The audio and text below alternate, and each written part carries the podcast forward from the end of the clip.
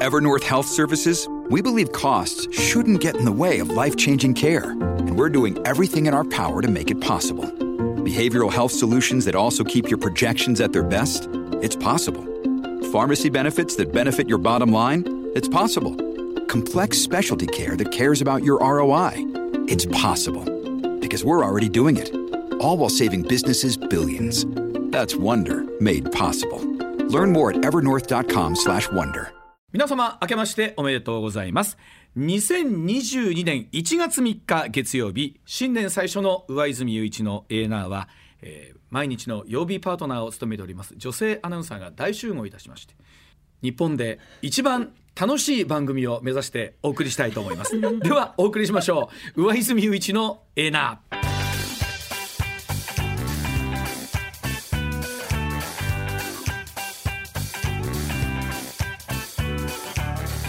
改めましておはようございます。上泉雄一です。そして明けましておめでとうございます。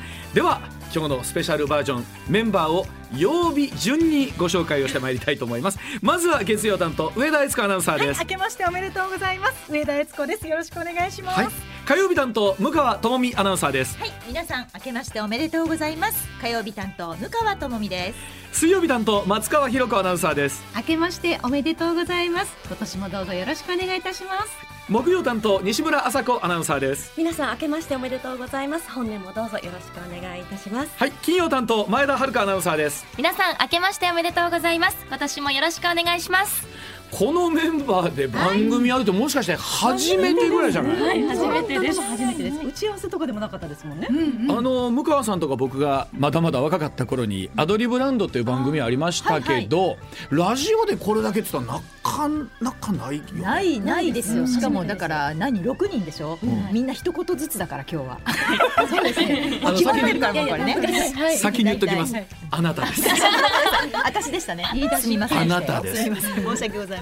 でもこうやって思うとねあの前田アナウンサーはまだ独身ですけども、他のね女性アナウンサーは皆さんご家庭もありながらの年末年始、はい。ね。そうですそして新年最初ということですけれども、大変でしょ？お家の中は。大変ですよ。私んちは。あれ？みんなの家は大変じゃないの？向川さんきっちりされるから大変だと思うんですけどいや私はもう諦めたんです。いやいやいやいや大変でしたでしょ？大掃除から大変あもう年末の大掃除から大変で腰言わすし。あでも針に通い。本当年末大変だったんですよ私は。頑張りすぎですよ。でも好きなのよ。性格的に好きなのよ。みんなズボラなの？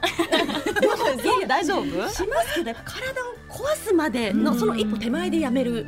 本当そうやってなんかみんないい子ぶっちゃってさ。いいわよいいわよ。どうせ私だけが笑い物になればいいんでしょ今日。あの前田さん今日ほんま喋るとこないよ。そうです。頑張れ。めちゃめちゃ緊張しますよ。怖いです怖いです。誰もこれだけのね頑張ります。問題も違いますし一番怖いの誰？ちなみに。聞きます向川さんとりあえず聞いとこうと思って。こういう時になんて言うのかなと思って新人アナウンサーは。一番あの怖いのはね。誰って言った方がいいかもそうそうそこよそこよ。うん。私が聞きたいのは。あの向川さんです。オッケーオッケー。それが一番いいと思うたね。それでいいと思う。そ番。こでねだって横にいる西村さんですって言ったらもうそれこそ明日から口聞いてくんない。怖い怖い怖い。性格ですか？そんなことでも考えたら前田アナの座り位置が本当に囲まれてるもんね。そうなんです。ぐるっとね多分スタッフさん仕込んでると思います。そうやな。圧がね。全部から圧がいくもんいや本当に皆さんの顔一番見えるところなんで。ねえ。大。丈夫よ肩の力抜いてそう。すごいもう。あの10月から始まりましたはいこのエーナーですけども皆さんにはあの早朝出社を本当にお願いしておりまして大変な中ですけれども結構でもどうですか？松川さん家がある方が帰ってあとお昼以降がまあ有効に使えるとかいろいろ皆さん聞いたりするんだけど。私としてはそのお昼でもね、仕事を終えてなので、うんうんその後に自分のやりたい一人時間が持てるっていうのが私はとても嬉しいんですけどね。松川さんはね数ある勤務の中で、うん。どの仕事が一番好きですかって言ったら、早出って答えた人ですからね。私もあれ聞いてびっくりしてえ番組じゃないんだと思って 早出かいと思ってびっくりしたことがあるんですけど。早朝出社のニュースね。全力でやりますね。ねそれが一番そうですよね。日勤の中で一番やりたい仕で事です。そうすると午後からやっぱり自分の時間が持てるから時間が大事。あるよね。うん。え上田さんは？何の仕事が一番好きかですいかや違うよ。問題変わってる変わってるそうなるとまあただの面談になるやないかそうなる。と問題出してますね。面談じゃはい。私でも月曜日の朝、あの早く来られる、はい。そのなんだろう一週間の始まりを、あの担当できるっていうのはちょっと嬉しいです。でもえーめいちゃんねずっとね日曜日のね晩からね明日早い明日早いって思って、日曜日の半分がもうね憂鬱でしょうがない。言いました言ってないですよ。どうしてそういう風に持っていくのかな。みんな本音で喋んないからね。本音で言っとこう。あのえっちゃん毎朝すごい楽しそうに来てくれてるよ。楽しそうにでしょ？うん。楽しそうにでしょ？うん。ね？楽しいかどうかわかんないあの西村さん聞きます。楽しく来てますか？木曜日って朝からずっと笑ってません、うん。ちょっと待ってちょっと待って他の曜日だけ笑ってないってことはない他の曜日は笑ってんだよ木曜日は本当に穏やかに始まってますよ、何それ？チーム木曜日。一応聞きます。前田さん金曜日の朝どんな風に来てるんですか？いや私はちょっと朝苦手なんですいいね正直だわ正直正直。う。ん。頑張ってます。そうやね。結構。まあ分かってたからそら朝なかなか起きんのはね。こんな早く起きたことないでちょっと待って年だったら早く朝寝るみたいな言い方やめてくれるみたいな。先に聞きます。はいはい。いつになったら火曜日をやめようと思ってるんですか？いやもうそろそろいいから始まんないですか？いやもう三ヶ月頑張ったしね我慢我慢我慢したっていいな。いやいやいやでこれで本当に春からいなくなったらよっぽど嫌やったりなるでこれ。勤務の都合かもしれないやんか。そんなことないですよ。私上津泉さんともうな年知ってるやんほらうわちゃんとしか言わないから上泉さんってなかなか言いにくい名字なんですよねちゃんとのね会話本当に楽しみに毎週してますからこういうふうに言えばいいんでしょ？もう上泉さんの恥ずかしい。このスケジュールが入った時にね1年で一番大きい仕事が12月27にやってきたと思って。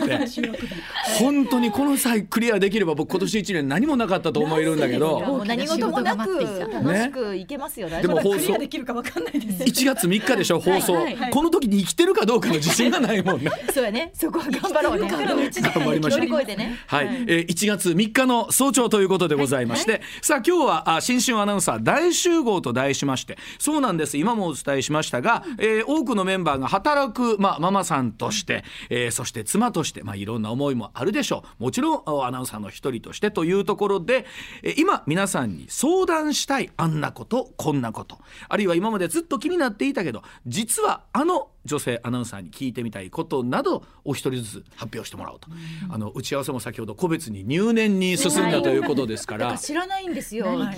そうみんなが何言うかわからないま況です。前田アナもこのなんていうの先輩に囲まれてこれだけ仕事するのは初めてだろうから。ですしあの飲み会とかもないので。コロナでね。コロナでそうだよねこんなに先輩に囲まれてるの初めてです、ほんまやね、はい。今までで一番多くのアナウンサーに囲まれて。る大丈夫。怖くない。よ怖い怖い。怖い。その笑顔が怖いんですよ。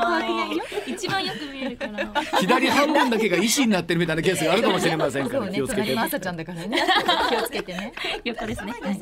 はい、番組の後半では今年の運勢を占います。エーナーみくじ。こちらリスナーの皆さんにもご参加をいただけますのでどうぞ楽しみに。お待ちをいただきたいと思います。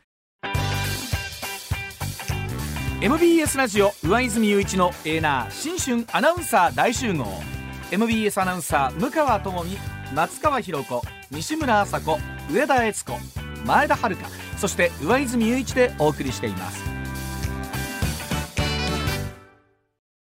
それでは早速最初の企画からお送りしましょう。こちらでございます。新年早々言いたいが新春お悩みニュースランキング。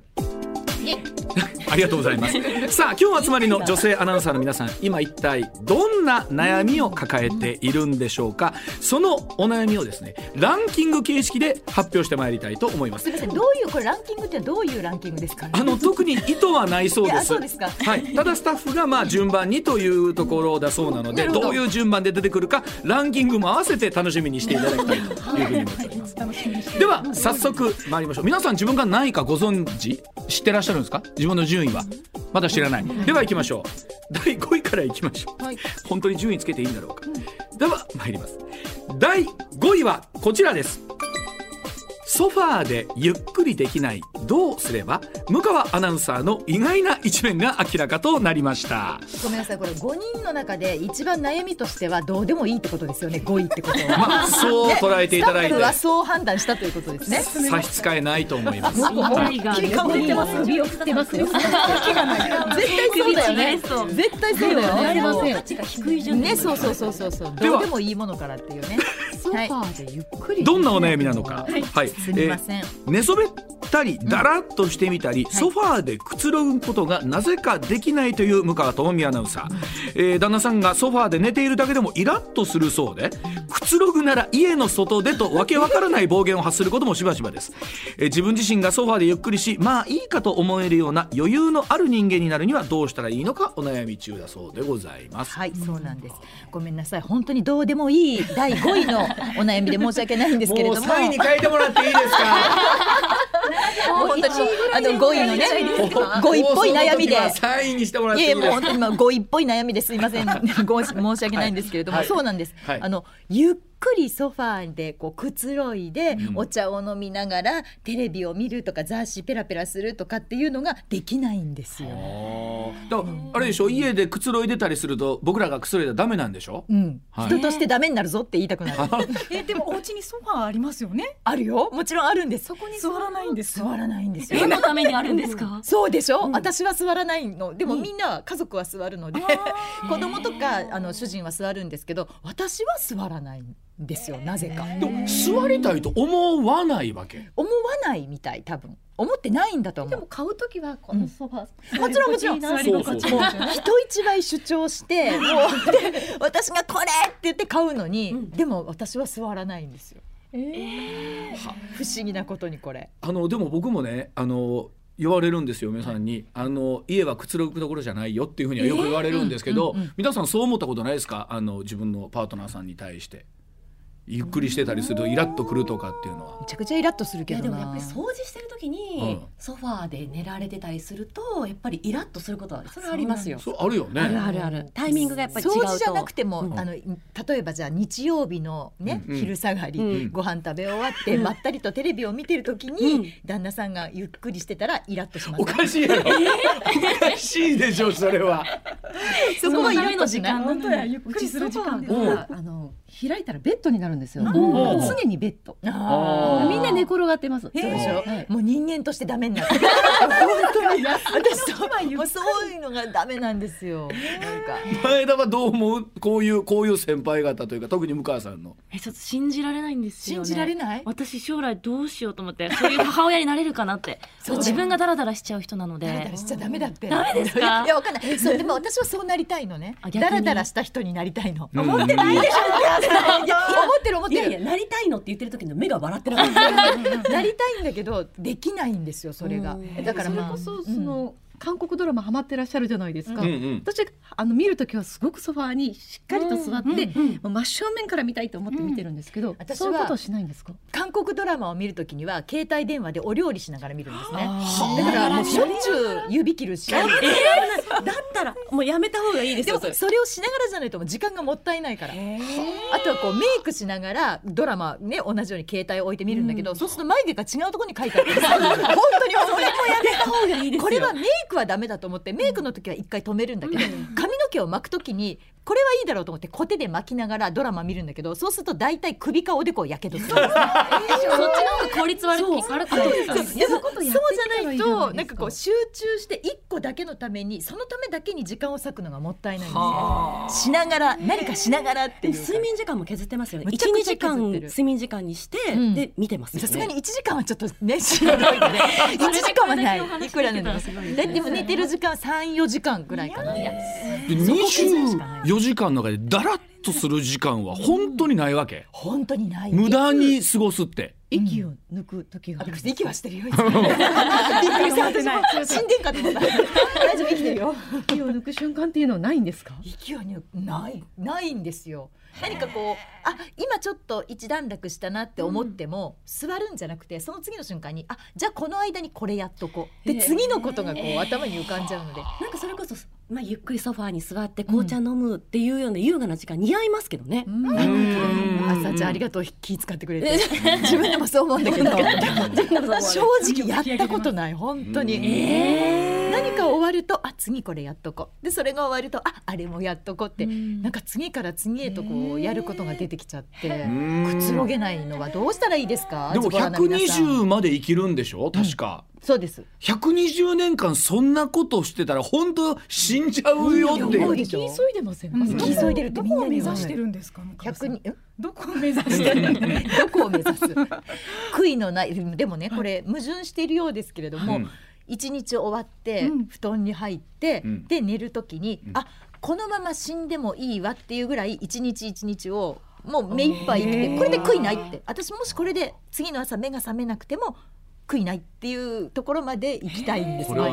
スティーブ・ジョブズが同じこと言ってるよね。いやどうしよう。スティーブ・ジョブズが出てきちゃったわ。いや本当にあの今日一日を悔いなく過ごしたかどうかっていうのを常に自分にあそう問い聞かせながらであのアップルを作りはったの考えたら、とんでもないものを作ってるかもしれないよね。すごいね。アップルは無理かもしれないけど、なんかグレープとかうん作ってるかもしれないそうもしかしたらね。作っとるやない。でもそれぐらいの勢いです。いやでもこれはなかなかやりたくてもできないよままでいね。いと思いますいやいやいや憧れですうんいや、その私はだからもうだらっとしたいんですよ。本当にあの嫌味じゃなくて、うん本当にしたいの。ゆっくりしたいの。そういう時間を作りたいんですけど。でだらっとした人を見るとどう思うわけイラッとするね。強要するやん。そうなんですよね。本当にもう旦那さんに向かって人としてダメになるよってあ指さして言うぐらい。ね、えーだそうでございます。はいまあ今のは5位でもいいですか？まあとりあえずね。まあ解決策が何も出てきてないんで。まあそうですね解決のしようがないですからえ番外編ぐらいの扱いだったかもしれませんね。ないですね。問題ですもんじゃあ続いていきましょうか、新春お悩み、えーニュースランキング第4位はこちらです。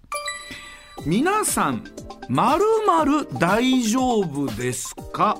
あの西村アナウンサーがどうしても勝てない天敵のお話だそうでございます、え実家でお米や季節の美味しい野菜を作っているという西村アナウンサー。美味しい新米新鮮な野菜が1年を通して食べられることに喜びを感じる一方で苦痛を感じているのが幼虫そして昼問題だそうでございます、えー週末になると子供たちと一緒に農作業を手伝う中幼虫や昼を見つけては悲鳴の連続だそうでございまして、えーそんな自分が情けになることもあるそうでございます苦手なものの克服についてお悩み中の西村アナウンサーですおうそうなんですよ。虫が苦手。幼虫が苦手なもうゴキブリとか平気なんですよ。成虫は平気幼虫だけが嫌なんですよ。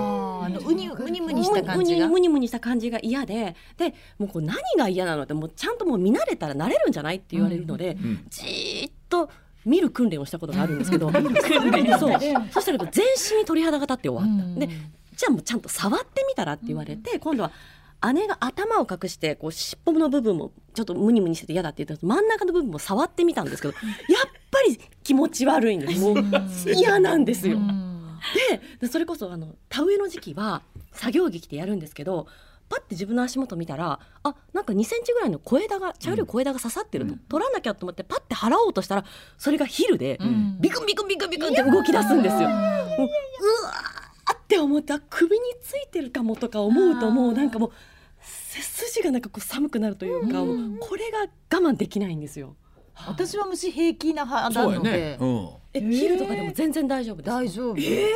それこそ全く子供がねカブトムシをもらってきてそう。その幼虫とかが今ね家にリビングに何匹かいるんですよ。うん。であの土を食べてこうね、ん。出すので見えるんですよ、その幼虫が、ん。それを見ながらご飯を食べるのがすごく気持ちが悪くてでもね外にやっちゃったら寒いし。虫に対して失礼よそれ。それを見ながらご飯を食べるのは気持ちで、あのそれも生きてるのよ。うん。いやいやいやいやいやいやいや。で全くもって。もわざわざ見なくてもいいじゃん覚醒でもでも外には出せないわけでしょ？うん。あのほら。私も西村アナウンサーとして嫌でしょうがないんですけど、うんこれは男の子母親のあるあるというか通らなきゃいけない道話なんだと思って我慢してますけど。ええっちゃんのとこどうだったの？私幼虫まとめて公園にガサッと捨てに行きました。カブトムシの幼虫。なんでなんで？生きてるのよ。いや冬が来たら次春になって幼虫になるって知らなくってあカブトムシの一生が終わったなと思っうん。てそのまま土そのままにしてたら、うん。そっからいっぱい幼虫が湧いてきてん。びっくりして、結構読んでそのまま公園まで走っていって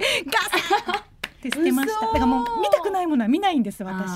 それで心の安定を図りたい。はいあのね見たくないものを見といた方がいい。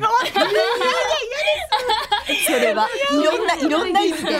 こんなこともあるんだな。宇川さんその苦手なものとか苦手な人はそのそういうふうに克服していくんですか？いや私でもねあの爬虫爬虫類？ね蛇はじゃあ苦手蛇が出てきたらどうするんですか？家の中に、うん。それは引っ越すわ。そこまで？かよそこまで家の中でしょ？うん。全然私あの京都の実家は母がちっちゃい頃家の中に蛇がいたって言ってましたよ。うちはうちはそれはまだないのでさすがにもう蛇はも縁起いいとか言うよね。ですよね。家にまあ居屋敷の中にはね屋敷の中にはいましたうちも。でしょうん。それは平気。うんでも家の中は嫌よ。なんかリビングでくつろいでたらそれこそそれはもう勘弁してってなるけどそうそう。前田はどうなの？そういう虫系でとか。も幼虫って食べられるじゃないですか？海外では、だからもっと人間はすごい強いものだ。私は食べてやるぞぐらいの勢いでうん。接した方がいいと思います、あ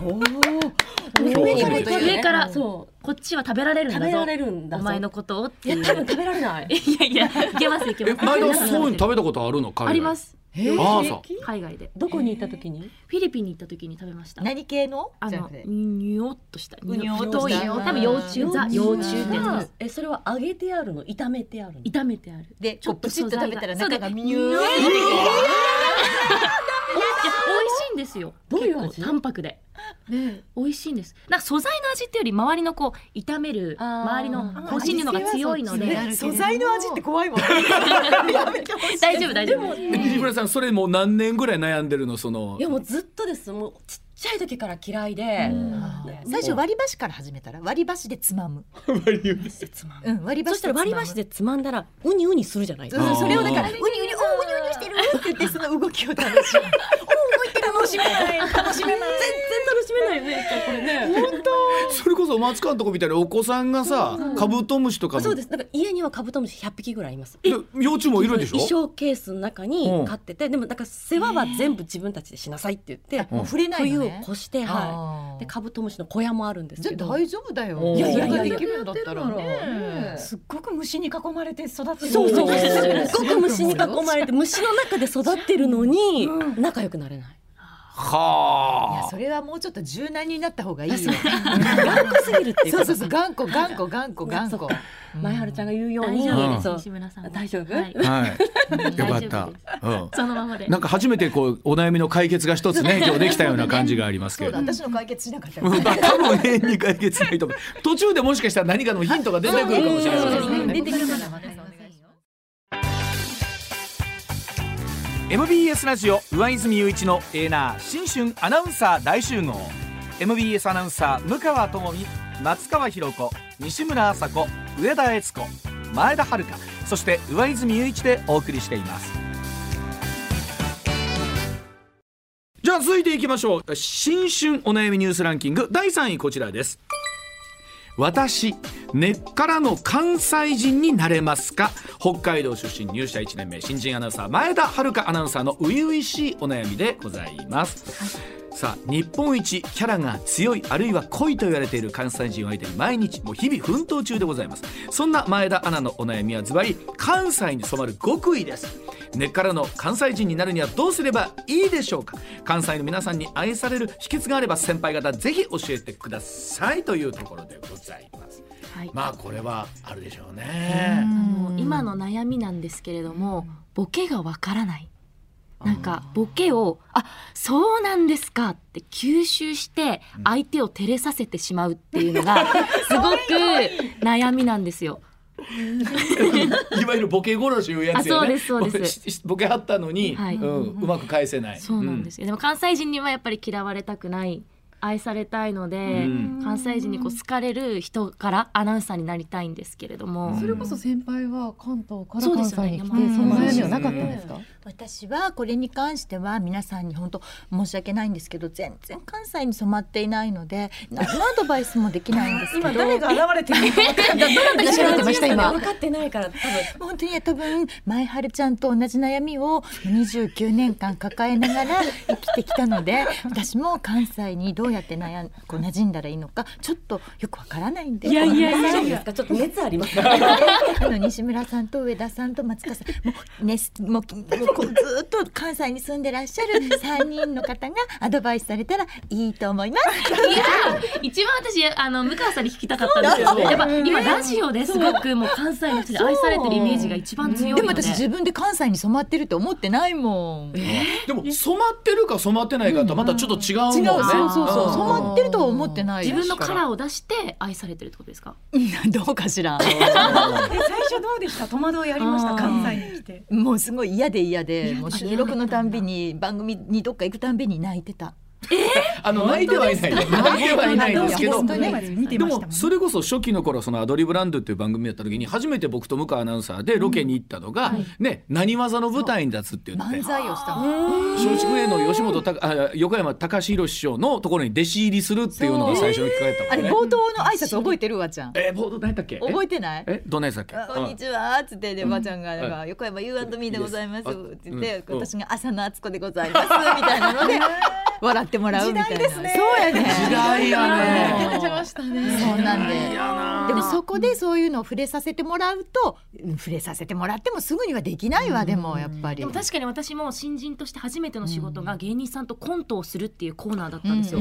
あのプレゼントコーナーなんですけど、その一部が、うんあの4ちゃんテレビのそれぞれの各出演者とうん。毎日こうコントをしてプレゼント紹介するっていうのだったんで、もうそれはもう関西のテレビ局だなって思いました。やっぱ戸惑った。戸惑いどこがこれ面白いのかがわからないままやってるのでそうかそれは難しいよね。難しいここで笑ってよねっていうのが分からないから。まだわからないのでもうとにかく全力でやるっていうことを意識してたんですけど、私もあの吉本新喜劇の面白さが全然わからなくて。でこれを見てなんで笑うんだろうってずっと思ってたの最初。うん。だってもうやること決まってるじゃん、うん。で次来る来る来るって分かっててやって笑うってどういうことって。来る来るって分かってるからこそ笑えるんですよそれが関西の人なんだよね、うんで私は来る来るって分かってんのに笑うのが分かんなくて、何関西の人ってってずっと思ってたけど、最近ですよやっと。最近ですか？最近ですよ吉本新喜劇見て笑うようになったまあ最近とも25年ぐらい前の話だと思いますけどね。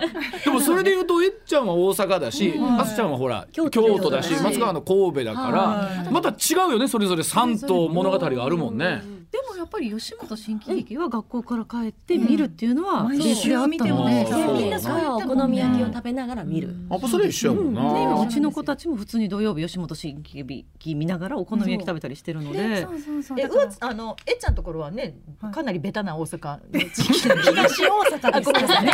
東大阪だから一番こう詳しいんじゃないの？新喜劇、うんまあ、新喜劇も、あのねながらみができるんですよ。だからみんな帰ってきて土曜日お昼まで学校あったでしょ、うんうんうん。で帰ってきてお昼ご飯とセットなんですよ、そうやね。お昼ご飯に集中するのでもなくテレビに集中するのでもなく、うどん食べながらでもいつでも笑えますっていうのが新喜劇なんかね笑いながら何でもしてたいんですよ。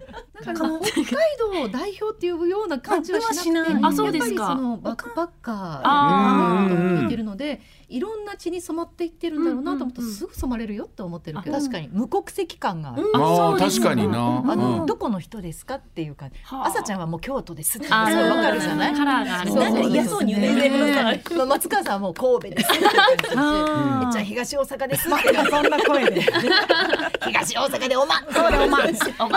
東大阪の人そんな言わないでしょ。言い。ませんよ。おまは言いません。じゃあ今はベタベタだね。ベタをね確かに前だって無国籍感は。そう。ある。うん。どこえどこだったっけ？みたいな。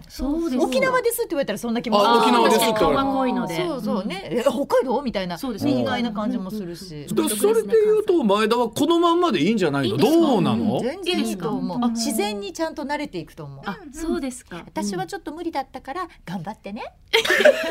いやいやいや本当にねこんな人にはならないでいただき。でもここまで慣れたら大したもんというかもうなかなかね。だってもう僕らエボーラコマーシャルで大阪弁指定っていうのがあるんだよね、もう向川さんその中のメンバーに入っても全然いけるぐらいじゃない？でも最初はねあのアクセントの記号を全部つけてました。関西弁の時うんうんうんそんなんええねんでええねんで上がんの？みたいな感じ。全部そうやらないとかできなくて、うんだから前田はそれで言うとまだええなっていうニュアンスがまだわからないとこあるんじゃない？アクセントつけてもわからないです。ええなになるんじゃない？え、え、ええな、ええなええな、うんまだいけます。ええな。がなかなか最初は出ないよねあのニュアンスがわからええないもなんええねなだもんええな、ええな。だもんなるもんね。いい、いいなですもん。そうそうそうそう。いいなじゃないですいいなのいいな、上泉一のいいなですよ。いもうなんかすごいいい番組みたいな。教養番組優しい。はい。じゃあ前田アナ解は決しました。このままで、はい。このままで突き進んでほしい、よかった。私と一緒だねありがとうございます。では続いていきましょう。新春お悩みニュースランキング第2位はこちらです私は一体どこへ向かえばいいんでしょうか？松川アナウンサーのプライベートなお悩みが分かりました。ヨガのインストラクターアロマセラピストそして日本語教員などなど勉強の末にさまざまな資格を取っている松川アナウンサーなんですがそれをどう活かせばいいのか自分の進むべき道に現在お悩み中だそうでございます。えー資格をどうアナウンサーに生かしていけばいいんでありましょうか？老後の楽しみにでもしたらいいんでしょうか、えーあの頃頑張っていた自分になぜ資格を取ろうとしているのか聞き直したいというお悩みに入っているそうでございます。ね何何をしていいのかわかんないです。アナウンサーじゃん。アナウンサーでいいじゃない？そこは。そうなんですよね。アナウンサーでいいはずなのに、なんかちょっとふっと思ったことで、あじゃあこの資格取ろうって思って、うんうん。やりだしたら結構ハマるタイプなので、すごいもうなんとか取るまで頑張るってやって、この三つを取ってきたんですけど、会社に入ってから。うん。で生かそうと思わなきゃいいんじゃない？うん。アナウンサーに生かそうとでも結構お金もかけたんですよ。そうかかるよねこれだけおだね。金もかけたのに、その帰りがないって思うと。じゃあやめたらいいんじゃない？わかりやすいですね。我らが先輩千葉アナウンサーって40ぐらい資格そうですね。何一つ役立ってないとおっしゃってましたもんね。でもでも多分トータルで見たらちゃんと役に立ってるんだと思うから、うん。松川さんのこれもあのなんていうの？だからアロマについての番組をするっていう直接的なのじゃなくても、多分今後やっていく上で、アナウンサーをやっていく上で絶対生きてくると思う。ヨガのインストラクターの資格も持ってるので、皆さんのストレッチになったらいいなと思って、うんうんうんこの番組でやろうかなと思ったら西村アナウンサーに取られた んですいやいいじゃんいいじゃん別に 別に水木とやってもいいですから水木とやります一緒にやったらいいやん。私は香り付きですとか言って。あ、いいですね。ラジオで伝わらないじゃ皆さんには伝わりませんけどっつって。それもいいし。でもあのアナウンサーってどっかでなんか資格とかを取らないとみたいなのってそういうの時あるよね。階段上がっていかないとみたいな。そうあるよね。なんか皆さん資格を持ってたりとかはするんですか？えっちゃんなんか持ってたよね？えっちゃん持ってるよね勉強してあね。そうそう。最近ねそうそう。キャリアコンサルタントっていう資格を持ってるんですけどでもそれもどう生かしていいかは考えてるとこなんですけど。だからやっぱりなんか悩むもんなの取っといた方がいいのかなみたいな。なんかやっぱりこう自分しか喋れないことみたいなのあはー。身につけたいなと思うと、まあ、分かりやすい資格をの勉強をしてるとなんか得られるかなと思って。資格が目標じゃなくて、うんうん。なんかあの喋ることを増やしたい。あそう思ってやってます。でもこれって多分ね40ぐらいになったらみんな考える考よえあると思う。うん。まだ前田さんは全然考える必要ないと思うけど、うん。入社試験のために取りました。ためというかためではないですけど、アナウンサー試験のために。アナウンサー試験のためにいろいろ世界遺産検定。あそれはいい海その話産もともと好きだしね、そうですね。興味あるもんね。旅行が好きなんで。そういうのだったらいいけど、でも一定のまあ40ぐらいになってくるとこの先どうしようかなうんも含めて、うん。やっぱりこう瞑想するのよる。特にあのママさんアナウンサーは、ありました？向川さんは。何が？瞑想？瞑想は。常に瞑想してるいやいやいやいや。常に。迷ってる。そうは見えないですけど。迷ってるけど資格を取るってどうこうとかじゃないもんね悩み方とすると。そうそうなんですよ、うん。あのぶっとい道がぶっといのでもともとの太い道を歩いているので、瞑想してもあまり横に出ないんですよ、それ瞑想してないやんほとんど。遠い中でやってるってことそうそうそう。太い中で迷ってるんですよ。すごく瞑想そうはしてるんですけど。気が楽に西村さんなんか持ってる？資格ですか？何にもないです。でもあでもこの間、うん。息子と一緒に英語頑張ろうとか言って、うんで英語の試験受けてみたりはしそうは言ってたよね。なんか。え言ってたね。結局そうそう準一まで頑張って、ん取ったりして。でも何にもないですね。あとでも言ってもさほら高校時代とかにインターハイとかね、で優勝してるっていうまあ一つの資格というかねもうキャリアがあるもんだから言ね。葉って誰が言うかって問題になってくるから、うん。それこそそういう、まあ、過去のことっていうのは役立ったりするんですよ。運動のこと聞いてもらえたりするし、うん。でももう今後もう今更運動のことでもないし迷いますよね、40超えてじゃあ何言うの？っていう話ですよね。だから毎日どう生きるかだと思う。あうん。そこにつながると思うから私は目いっぱい生きるってそれ。ソファーでゆっくりしてる間はそうないこれがこの一動きが明日の一言につながるみたいな極端な話ね。多分やってることに無駄は何もないんです。よ。常にインプットをしてそうそうそうそうそうそうそうそう確かに向川さんツイッター面白いですもん。毎日違う話が出てありがとう。そうなのよ。そういうことなんで、あれは訓練のために私やってるので、っていう。何にもない一日もあるじゃないですか。もちろん。ありますそんな日ばっかりですよそう、本当なんもなかったって思うんだけど、はいよくよく考えると。あるな。意外とあれあるなって、そうなの、そうなの。それに気づくことも大事だと思う、多分。あのほら世の中のきっとラジオ機の皆さんでもさ、女子アナ30歳定年説とかってよく言われるじゃないですか。でもこれってうちの会社に限ってやっぱりないもんね。むしろそっからと今松川さん言ったようにどうするかみたいなのでまあ最初の壁が来るとみんな悩むできたんじゃないの？お一人を除いて。そ。れこそはいはい。うん。子育てでいっぱいいっぱいになってたのでそんな自分のことを考える余裕がなかったんですよ、うんうんうん。子育てと仕事でも大変。でも40代になるとやっぱりちょっとずつ子供が手を離れ出して、んあれ私何するんだっけっていうのに迷い出すんですよ、あのそれこそ松川アナが最初さメッセンジャーさんとかとラジオやってる時とかって随分こう戸惑ったこともあったやろうしね。そうですね、どこまで喋っていいのかが分からなくて、ずっと悩んでましたよね。それはもう本当にメッセンジャーさんも今はもう悪いことしたって言ってる。そんなに過酷な現松場だ川さんにはほんま悪いことしたって今反省してるあの向川さんのこの喋ってるかメッセンジャーさんと喋ってる感じで私もやった方がいいのかなとは思うんですけど、いやそこまで喋ってしまうと私はもうこれ以上出てくるものもないしなとかも思ったり、ん。それこそインプットしなきゃいけないって思うものがなんか何に対してインプットしていいのか自分ってなんだろうとか思いますよね。よね。じゃあ校長先生になっちゃいましたどうしたあの頃頑張っていた自分になぜ資格を取ろうとしているのか聞き直してみたいですというのを 今のトークを受けてどう思うわけ、うん。いやでもやってることは間違いではないなと思えてるのでこれを生かそうという思いもなく、うん、なんか何かをこうそうやな。道を広げていきたいなとは今思いましたね。あーそのうちどこかで出てくるだろう。そのうちどこかで使う時が来るだろうぐらいの方がいいと思う。だからきっと松川もね、資格を取る間にたくさんあったんだろうね、きっと。で。はいるんだと思うんですけれども、うん。やっぱりそれは人としてやっぱり魅力的ですもんね。面白いし、うん。話しててもアロマのこともよく知ってるし、たまにぶっ飛んだこと言うしね。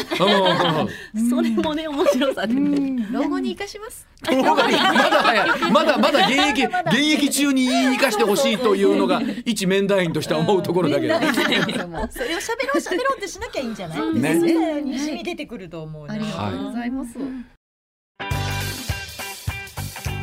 MBS ラジオ上泉雄一のエーナー新春アナウンサー大集合 MBS アナウンサー向川智美松川博子西村麻子上田悦子前田遥そして上泉雄一でお送りしています。それではこれだけ多くの女性アナウンサーがいる中で新春お悩みニュースランキング第1位に輝いたお悩みがこちらでございます。夫に言えないことが 上田悦子アナウンサー。一体何が夫に言えないのか、食卓にお好み焼き問題だそうでございます。1位じゃなくていいですよ いや第一位だからね。差し替えてください今日の話大ですよ。変本当に言えないとは。はい、家族の中でお好み焼き奉行として君臨する上田悦子アナウンサーの旦那さん、我々の先輩です。その方がお好み焼きを作ってくれることに大変感謝をしているものの一つ大きな問題があるそうです。それはお好み焼きの表面が硬いことです。本来、えーもう少しふわふわのお好み焼きが大好きな上田アナウンサーはもう少し柔らかくと言いたいところなんですが、うまいうまいと食べる。満足げなご主人を前にすると悲しませてしまいそうでどうしても言えないそうです。一体どう伝えればいいんでしょうかということ。そうなんです。あの家事をちょっとでもやってくれるのはすごく嬉しいし、ん。お好み焼きも本当に美味しく食べさせてもらってるんですけれども、うんうん。もうね表面が硬いだけじゃなくって、ん。もう全般お箸で切れないくらい硬いんですそれが問題だよ。それが問題だ。よお好み焼きある？お箸さ刺さってしまうんですよ。何が入ってんの？それ。中にね 粉が多い、おうん、粉が多いんだと思います。でお水が少水分が少なくって山芋が足りないんじゃない？山芋も足りないと思います、ねただこれはね夫は硬いのが好きなんですよ。あだから自分では俺だんだんお好み焼き焼くのうまなって毎回つぼ焼くんですよ。毎回ですこれ。前回よりもうまいよなどうって。えお子さんたちはその硬いお好み焼きは？うちの子供は硬いのしか食べたことがないので美味しいって。多分ソースの味は美味しいと思うんで美味しい美味しい。パパ美味しい。一回えっちゃんがパパがいない時に、うん。ふわふわのお好み焼きを作って子供たちに食べさせる。で子供たちが「あママのお好み焼きこんなにふわふわで美味しい」ってなったらパパが焼いた時に言わせる。えでもそんなかわいそうじゃないですか。その美味しい焼き忘れてしまったら。かわいそうなんだったら食べなさいよ嫌なんでしょ硬いの嫌なんでしょそれやってみようよなんかむ顔は見たくないんですよ。どんどん上手くなってるとは思思ってもらい続けたいんですけど。まあ多分そこで文句言ったらじゃあやめたやめたってなるもんねそうそうそうなんだよそこなのよね。だからこっそり外でふわふわのお好み焼き食べようかなって思うこともあるんですけどいやもうなんかもうそれすらもう悪いことしてるんじゃない。私。ふわふわ食べちゃった外で。待って。じゃんどんだけいの。いい人に思われたいの、ちょっとずるすぎるわそんな聞いたリスナーの皆さんはえっもうちゃんや長くずるいわ一人で。家族で食べに行くことないの外に。好み焼きはないですね。もうなんかもうパパのものなんですよ。我が家のお好み焼きは。の硬いの？硬い言えす。ばいいじゃん。もう言ったらいいやんないねよこんなん。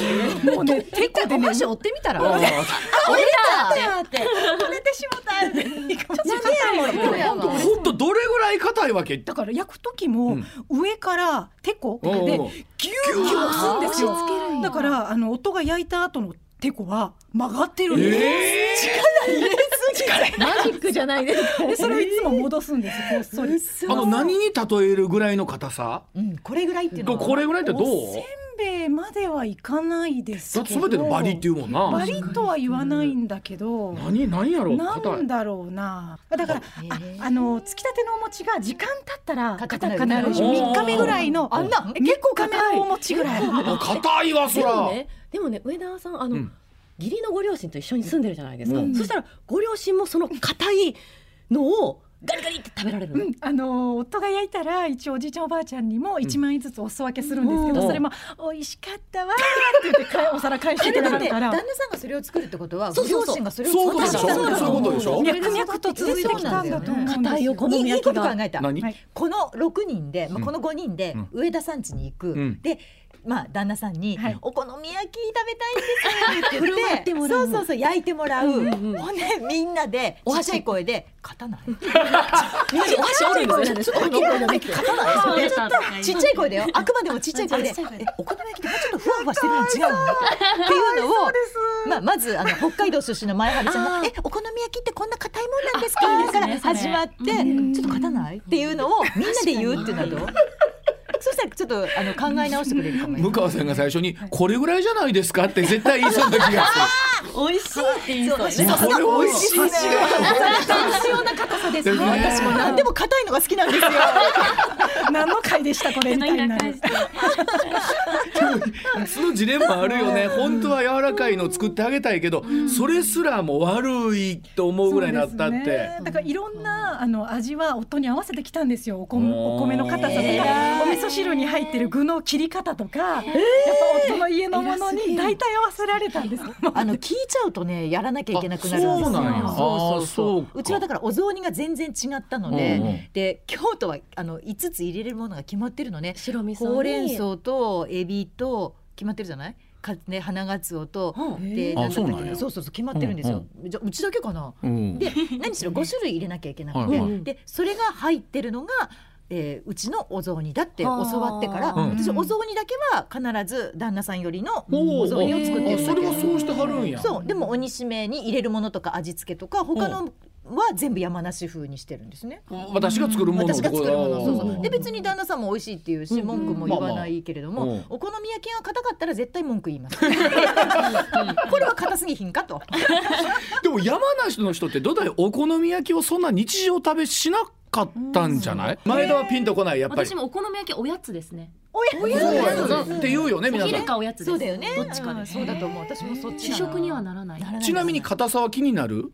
普通通り？いやもうそんな言うほど食べてないんでそうなんどっちでもいいんですけど。どっちでもいいわ悩んで第一にするちょっとお好み焼きの愛とはちょっと違うそううん多分そうかもしれない。美味しいお好み焼きが食べたいってやっぱりありますもん。ね三週間空くことはないです。え？定期的三週間ごとに硬い三週硬い間ごとうんお好み焼きを食べてる。あの言った方がいいね。だいぶストレスですねそれこそおじいちゃんおばあちゃん歯大丈夫？そろそろ歯は。歯もそんなに丈夫じゃないんですけれども、ペロリと食べてまあます。息子が作ったもんやったらな。え松川は悩んだことないの？そのお料理とかで。うちもそれこそ私が最初新婚の時に作ったものに全部いあの七味とかあ味付けをね加えられるんですよ。それ一番腹立って、まあでももうそれはしょうがない。もうそういう舌で育ってきまあたから、しょうがないって思いながらお雑煮もうん。なんかうち夫が京都なので、うん京都に合わせたものをなんか作んなきゃなってうん。当時は思ったんです、うんだからインターネットで調べて白味噌のお雑煮を作って、うち九州だったので、うん。おすましだったはいんですけど、はいそれが食べたいけど頑張って白味噌作って振る舞ったら「うん。何これ?」って言われてえ「え何これってどういうこと?」と思って京都の実家に聞きに行ったら、ん。京都の実家もおすましやったんです。興味がないんですよ食に。だから 全然何も言われないというか自分の味にしていけばいいので何かがあればいいっていうなるほどねなのでへまあ楽です。楽は楽最初だけちょっとショックというのか,、まあ確かに。私はこの人に何を作ったらいいんだろうって悩んだ時がありましたけど 調味料山のように揃えてあげたらまあね。醤油砂糖塩七味もどこれこれどうですか？みたいな。味付けしなくていいんじゃないかと思うぐらいですもん。そうね私だったら食卓に並べるわはいどうぞご自分で5人で行ってほしいってちょっと行ってほしいよね。行きたいね。うん一回行こうね確かにぜひお好み焼きパーティーでしょ？晩ご飯はダメでしょ。お昼でしょ。お昼までません。昼食でお願いします。はい、ということでございましてランキング含めてお楽しみいただけましたでしょうか？新年早々言いたいが新春お悩みニュースランキングでございました。MBS ラジオ上泉雄一のエーナー新春アナウンサー大集合。MBS アナウンサー向川智美松川博子西村麻子上田悦子前田遥そして上泉雄一でお送りしています。MBS アナウンサーの松井愛です。アラフィフアナウンサーが少し込み入った話しちゃってます。誰とどんな話をしよっかなついつい言い過ぎちゃうかも。アラフィフアナウンサー松井愛の少し愛して込み入った話は毎週土曜日正午に更新聞いてね。あ、フォローも絶対絶対してね。